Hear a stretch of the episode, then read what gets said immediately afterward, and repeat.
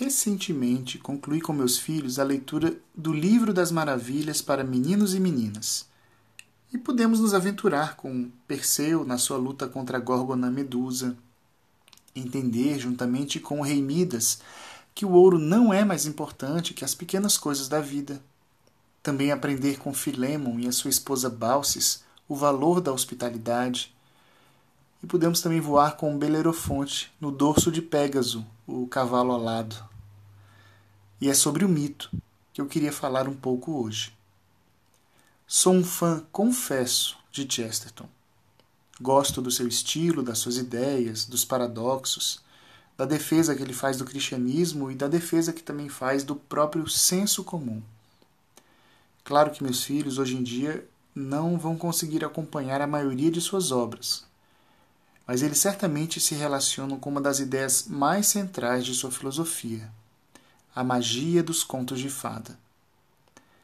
Chesterton diz que foi desde criança, com as histórias contadas aos pés do berço, que começou a aprender as primeiras e fundamentais verdades sobre a vida, sobre a realidade.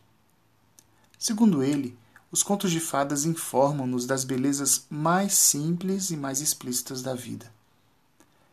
Eles não necessariamente querem provar que dragões existem, mas certamente que dragões podem ser derrotados. Tolkien e Lewis são outros autores que apresentam de maneira espetacular o valor do mito. Aqui em casa já nos aventuramos e nos emocionamos muito com as Sete Crônicas de Nárnia. E nos empolgamos com as aventuras do Bilbo Bolseiro, o Hobbit, com Gandalf e os Anões. Além de terem escrito suas próprias histórias, com Tolkien aqui realmente criando uma mitologia própria e extremamente rica, eles também escreveram muito sobre o mito em si. Em determinada ocasião, Tolkien compôs um longo poema em que registrou o que disse numa conversa entre ele mesmo, Lewis e um amigo que eles tinham em comum, Hugo Dyson. Tolkien chamou o poema de Mitopeia, a criação de mitos. E o assunto da conversa que o originou foi o seguinte: em determinada noite, após um jantar, saíram para caminhar e conversar sobre o propósito dos mitos. Lewis relatava que ainda tinha certa dificuldade e necessidade de entender o propósito da crucificação e da ressurreição de Cristo. Na verdade, ele não conseguia entender a função do próprio Cristo no cristianismo. Para ele era mais fácil aprender o exemplo que a história evangélica nos dava, mas não como a vida e a morte de uma pessoa num passado remoto pode nos ajudar aqui e agora, no presente. Tolkien e Dyson tentavam mostrar que Lewis estava fazendo uma exigência desnecessária. Pois para ele era mais fácil se emocionar com a ideia de sacrifício na mitologia de uma religião pagã, mas do evangelho ele parecia exigir um significado que ia além do mito. Lewis dizia, afirmava para eles que mitos são mentiras.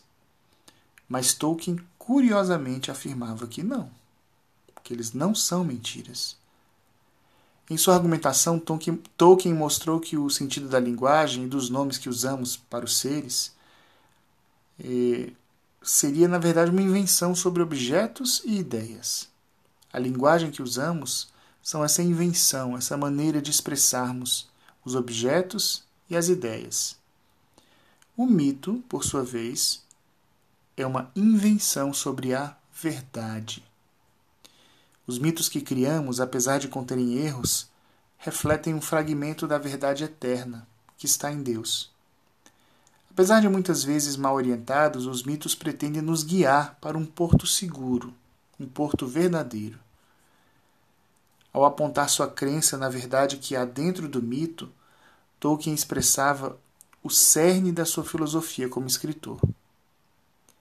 Lewis, por sua vez, também tendo ouvido Dyson dizer algo semelhante ao que o Tolkien tinha dito, se expressou da seguinte forma: Quer dizer que a história de Cristo é simplesmente um mito verdadeiro? Um mito que nos afeta da mesma forma que os demais, mas um mito que realmente aconteceu? Nesse caso, começo a compreender. Essa breve crônica de autores tão ricos é para dizer que toda vez que eu paro com as crianças para contar histórias, seja de dragão ou de princesa, de goblins ou gnomos, E mesmo as histórias dos santos, tento com elas descobrir qual é a verdade que está sendo apontada ou apresentada por aquelas personagens, por aquelas histórias.